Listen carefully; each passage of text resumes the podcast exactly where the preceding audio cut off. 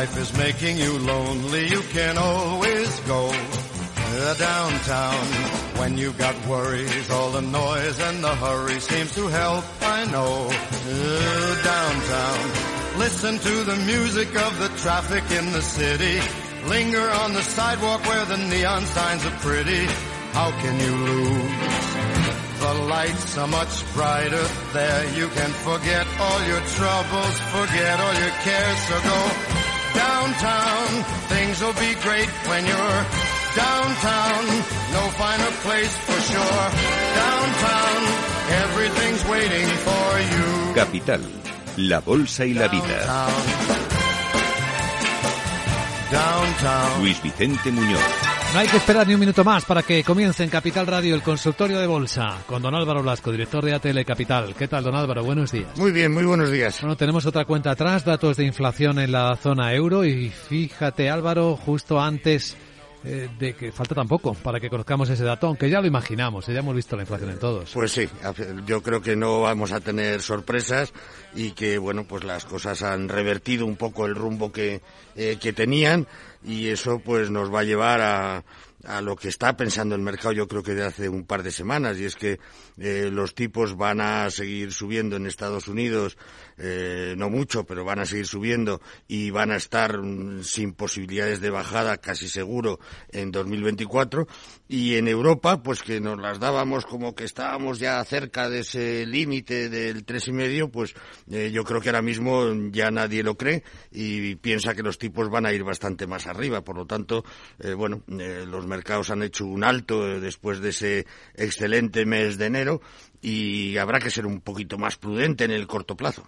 ¿Sabes qué acaba de decir la presidenta del Banco Central Europeo, Christine Lagarde, en Antena 3 Televisión?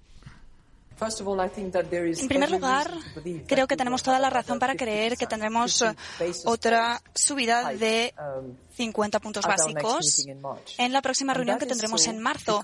Y esto es porque la inflación es demasiado alta.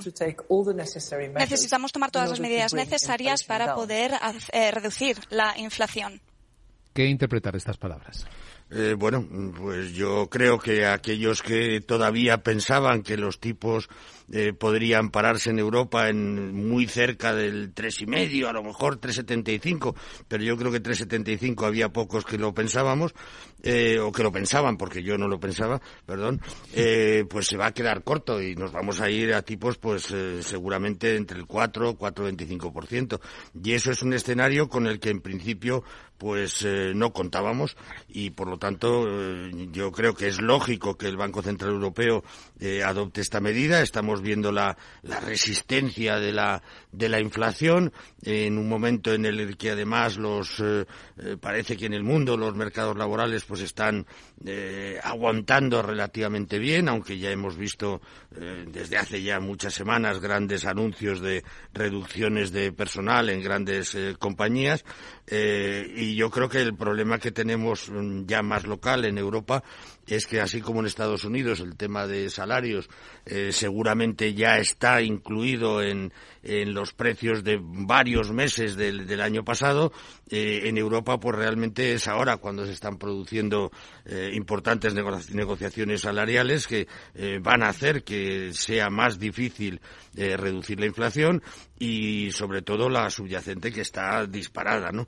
Eh, es verdad que tenemos algún dato que comparar en los próximos meses eh, que fue tan tremendo el año pasado, pues sobre todo en, eh, con el tema de Ucrania, etcétera, en, el mes de marzo, que a lo mejor nos permite reducir algo más de lo que esperamos, pero vamos, está claro que la inflación está mm, totalmente arraigada en la economía y que las medidas tienen que ser muy duras y seguirá esa restricción al crédito que yo creo que es lo que necesitamos ahora mismo. Es un momento que, como se suele decir a veces, no se está bien en ningún sitio, ¿no? Ningún activo, ni en la renta fija, ni en la renta variable. No. ¿Otra vez a la liquidez?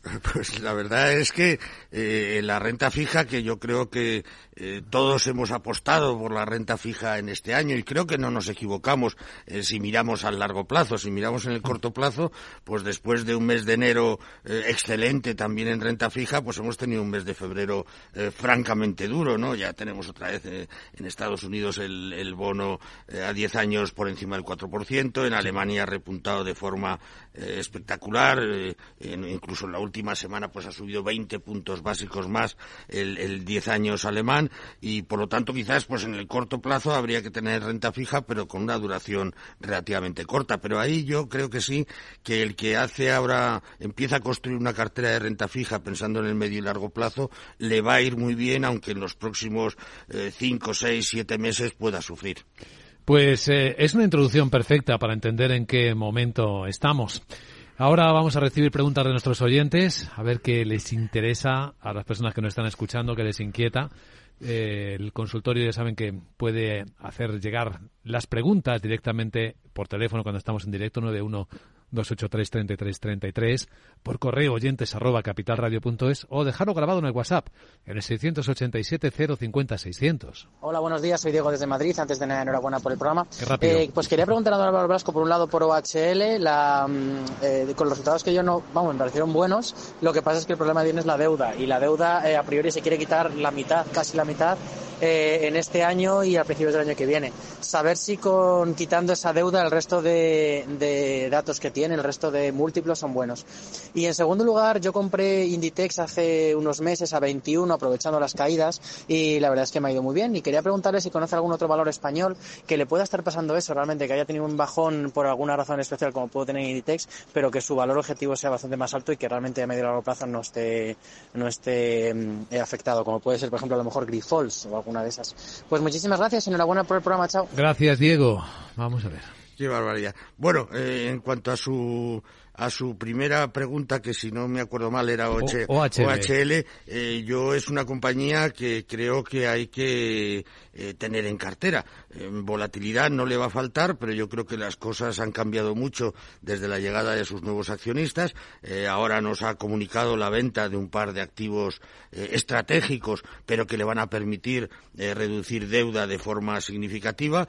Mm, estos últimos trimestres ya empezamos a encontrar a OHLA en, concursos que gana y que por lo tanto está incrementando la cartera de, obras y yo creo que mm, quitado ese tema de la deuda realmente la compañía pues tiene una estructura eh, que la tiene que hacer crecer en un mundo donde las inversiones en temas de infraestructuras, pues yo creo que van a seguir creciendo de forma significativa. O sea que yo sí estaría eh, tranquilo en la, en la compañía, ¿no?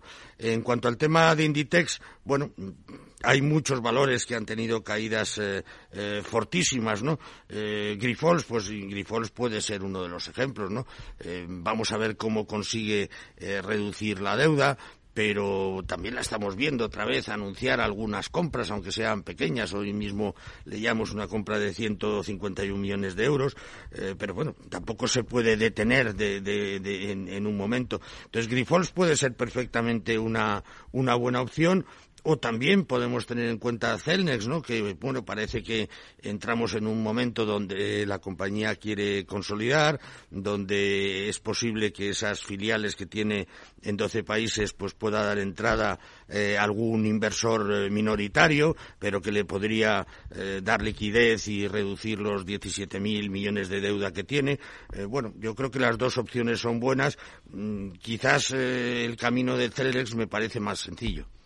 Otra pregunta eh, que volvemos a escuchar en el WhatsApp. Adelante, buenos días. Muy buenas. Para el consultorio de bolsa, eh, mi pregunta sería sobre dos valores. Uno sería del Nasdaq, Nvidia, y el otro en el mercado español, Viscofan.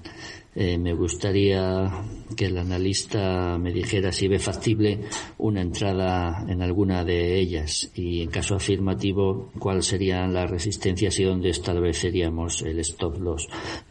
Pues eso es todo. Muchas gracias. Un saludo, Luis, desde Valencia. Muchas gracias, Luis. Bueno, dos valores muy interesantes y muy diferentes, ¿no? Eh, yo creo que Nvidia, con el castigo que ha tenido eh, el ejercicio pasado y las eh, proyecciones que hay para este, pues puede ser una buena opción de inversión. Lo que pasa es que seguramente en el Nasdaq vamos a tener mm, bastante más volatilidad que lo que podamos tener en el IBEX, o eso creo por lo menos, ¿no? Viscofan, por otro lado, pues es una empresa, yo creo que está en máximos de producción, ha mejorado considerablemente, considerablemente sus beneficios.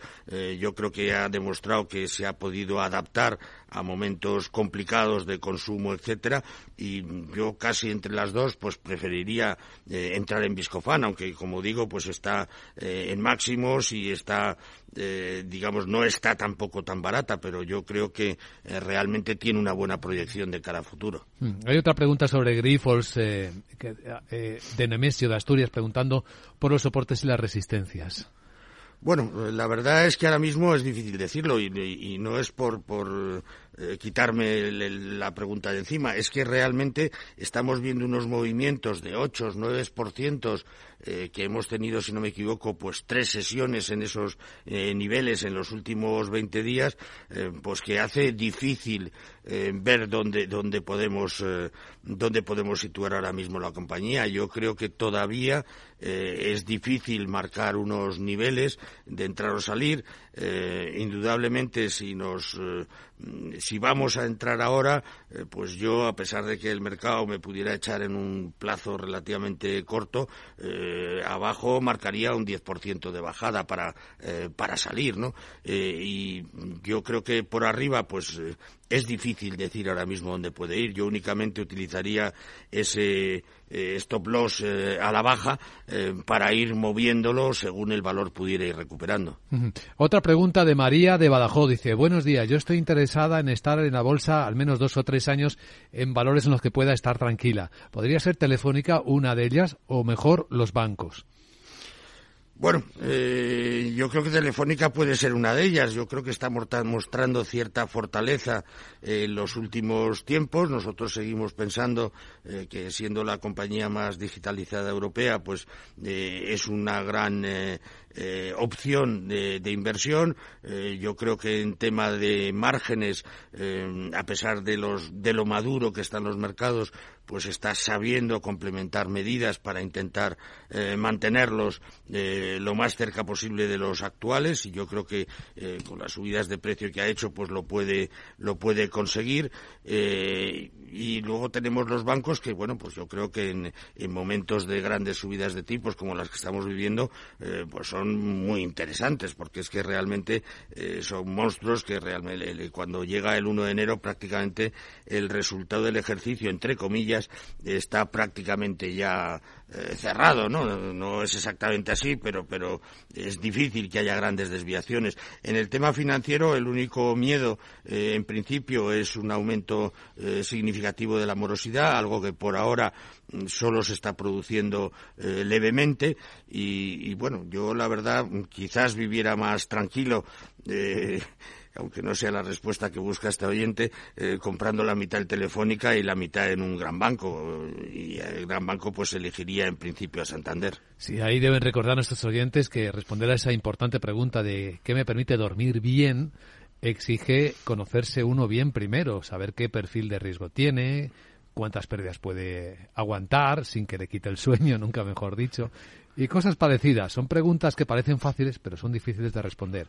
Y una vez que les han respondido, pues hay que ser fiel, ¿no? La respuesta. No, no, por supuesto, tienes toda la razón del mundo. O sea que eh, lo que no tenemos que eh, dejarnos llevar es porque si miramos el 1 de enero donde estaba el IBEX y donde está ahora, pues parece que eh, no tiene fin y que puede subir, aunque ahora estamos viendo una cierta, una cierta corrección. pero vamos, si está decidida a entrar en bolsa y a aceptar la volatilidad que tiene, pues yo creo que otro de los puntos en principio es diversificar y yo de verdad que entraría en las dos, en Telefónica y en Santander. Estoy mirando Ferrovial a ver que a ver si hay algo en su cotización. No, no hay nada. ¿eh? Está bajando incluso menos que el mercado, tres décimas a 26,35 en medio de esta enorme polémica que se ha levantado con su decisión de trasladar la sede a, a Luxemburgo y con las eh, reclamaciones del gobierno de que no lo haga y, muchas otras cosas que están ocurriendo. Em, ¿Usted cómo está viendo este asunto, don Álvaro? Bueno, es un tema muy delicado que hay que mirarlo. Mm, yo creo, por lo menos, eh, desde el punto de vista del accionista y no de nuestro país, eh, que es importante y sería estupendo eh, que se quedara aquí, pero si lo miramos desde el punto de vista del accionista, pues parece que la operación está muy meditada, muy estudiada, que realmente, aunque haya un coste de traslado importante, le puede suponer ahorros significativos, le puede abrir la puerta con más facilidad eh, no solamente a, cotizar en Países Bajos, sino además luego cotizar también en el Nasdaq en Estados Unidos, eh, donde al final eh, tiene el sesenta y tantos por ciento de su, de su actividad. Entonces, bueno, yo creo que lo que hay que mirar es como si fuese accionista uno de la compañía y pues, yo creo que para los accionistas la decisión es positiva. Eh, ¿Puede haber muchas más empresas en circunstancias parecidas que encuentren ventajas para sus accionistas trasladar la sede fuera de España? Hombre, dado que tenemos muchas multinacionales donde el peso de la actividad en España es extremadamente leve, pues sí podría ser. Eh, no, decíamos, no decimos que no. Eh, otra cosa es la intención que puedan tener eh, por otros motivos los equipos de gestión de esas compañías, pues para mantener sus sedes en España, ¿no? pero podría, por supuesto, haber otras interesadas. Yo creo que hace años oímos incluso algún gran banco que habló de la posibilidad de llevar su sede social a Londres. Bueno, todo es posible y todo puede ser eh, interesante si se mira a fondo, pero vamos, eh, yo creo que esto no va a ser el pistoletazo de salida de algo que se vaya a multiplicar dentro de nuestras empresas cotizadas. Sí, porque hay presión, ¿eh? hay coste de reputación, se nota.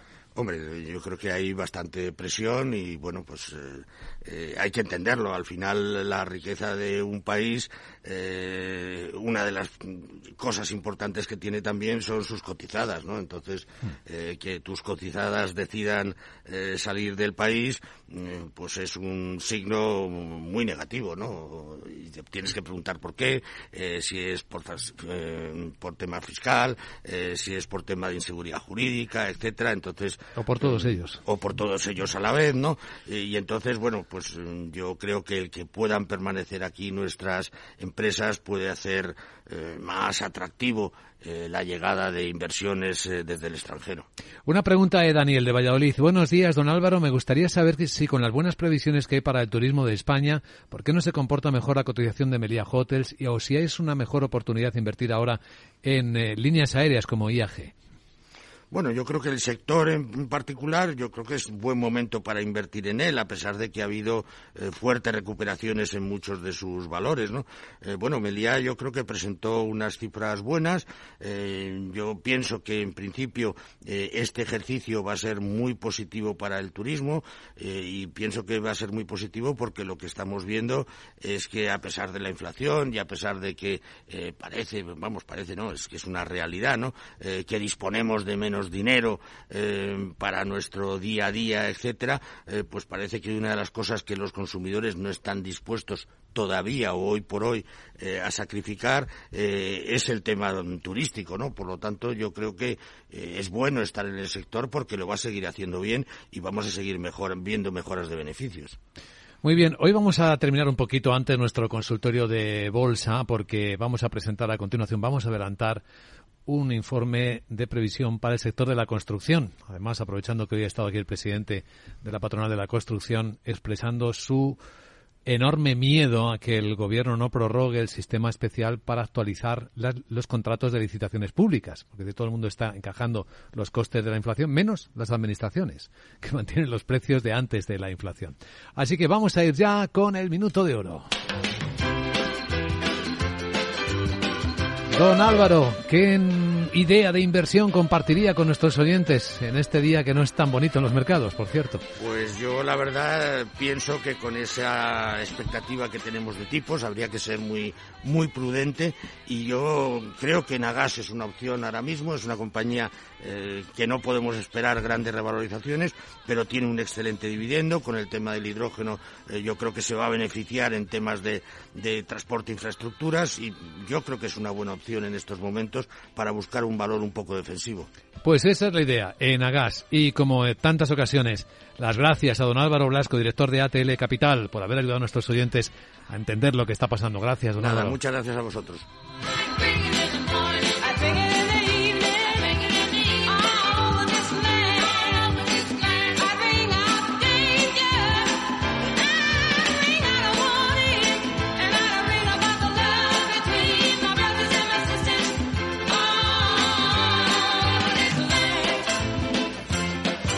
Capital, la Bolsa y la Vida, el programa de radio que despierta la economía, con Luis Vicente Muñoz.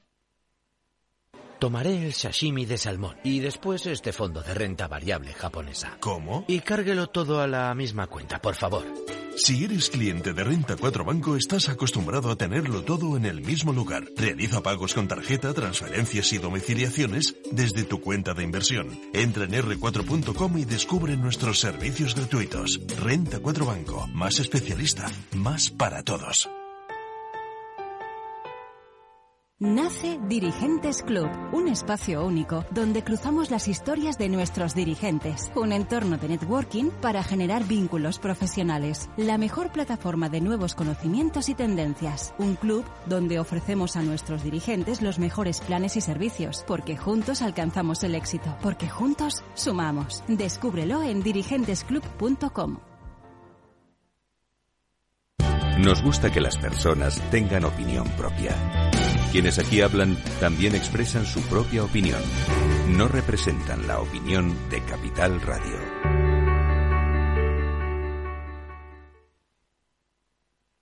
No te pierdas este sábado gratis con el periódico Expansión, la revista Fuera de Serie. Más de 160 páginas para disfrutar con las últimas tendencias del mundo del lujo. Con lo último en viajes, moda, motor, gastronomía, ocio, vinos, relojes y tecnología. La revista Fuera de Serie. Este sábado gratis con el periódico Expansión. Capital Radio, la genuina radio económica.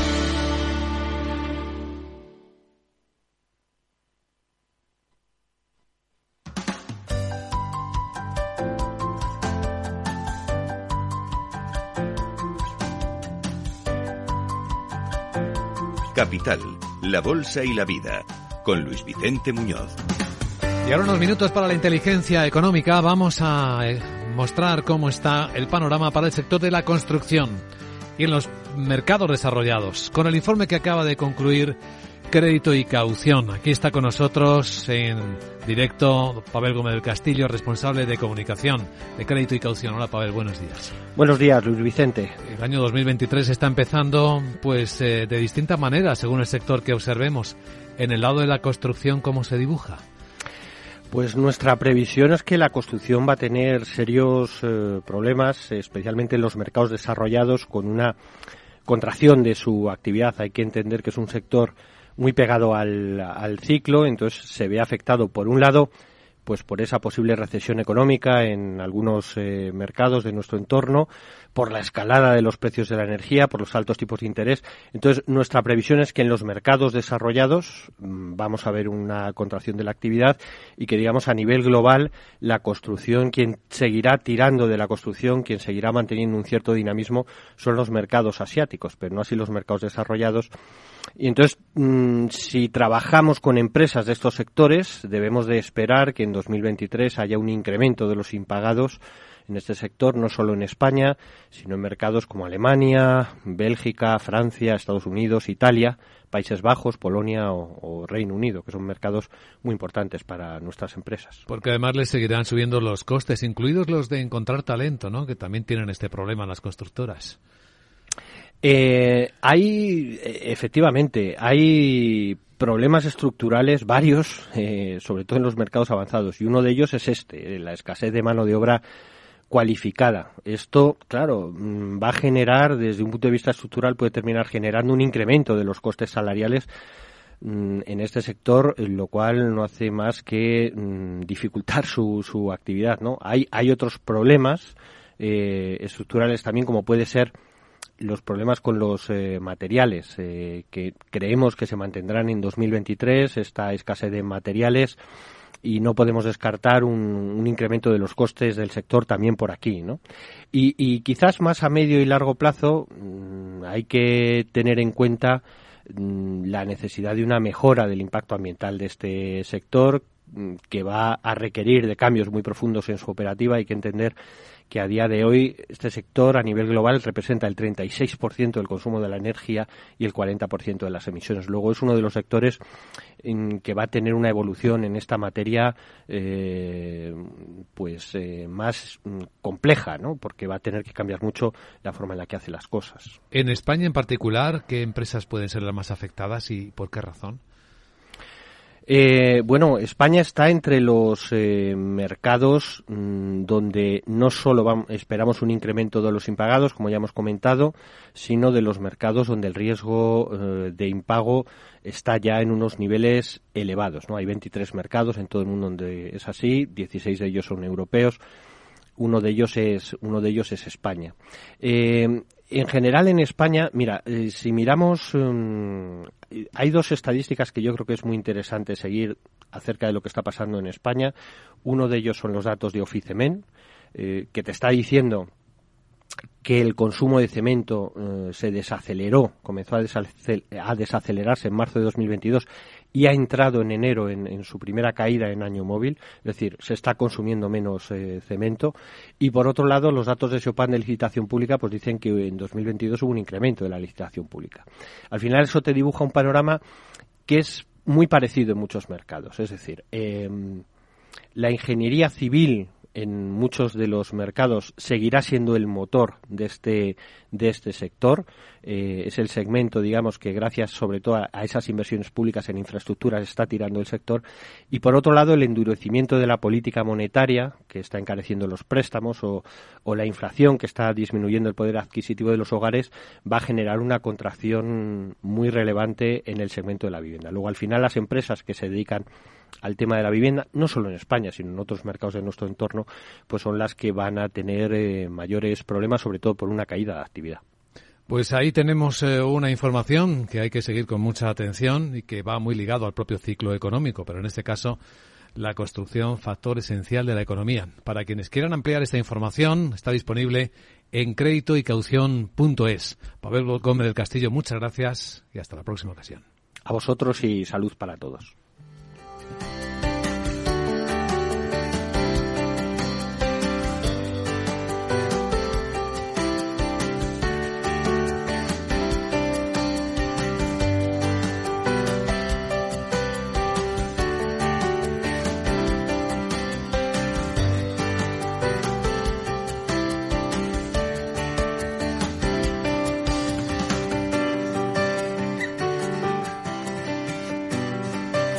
Capital, la Bolsa y la Vida, con Luis Vicente Muñoz.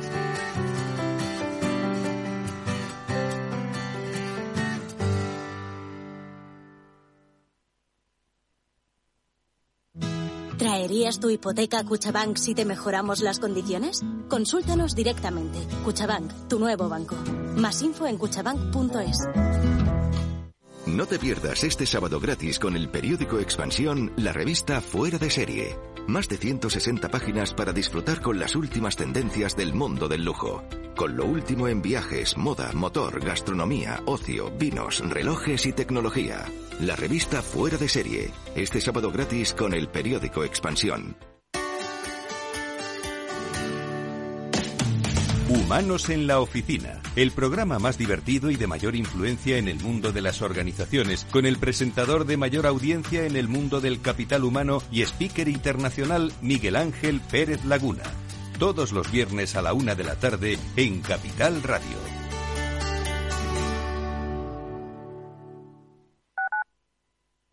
El Servicio 012 de Información y Atención al Ciudadano de la Comunidad de Madrid lanza un nuevo servicio adaptado a personas sordas o con discapacidad auditiva y fonal. Llama ya y recibe toda la ayuda que necesitas. Servicio 012, un número para todo y para todos. Comunidad de Madrid. Mamá, mamá, mamá. Nada, que no hay manera de pillarte en casa. Se nota que moverse por Madrid ya no cuesta nada. Ahora el abono transporte para mayores de 65 es gratuito, porque hoy se sale, y mañana, y pasado. Consorcio Regional de Transportes, Comunidad de Madrid. No pierdas detalle de todo lo que afecta a tus inversiones y a tu bolsillo. Toda la información en Mercado Abierto con Rocío Arbiza, de 4 a 7 de la tarde en Capital Radio.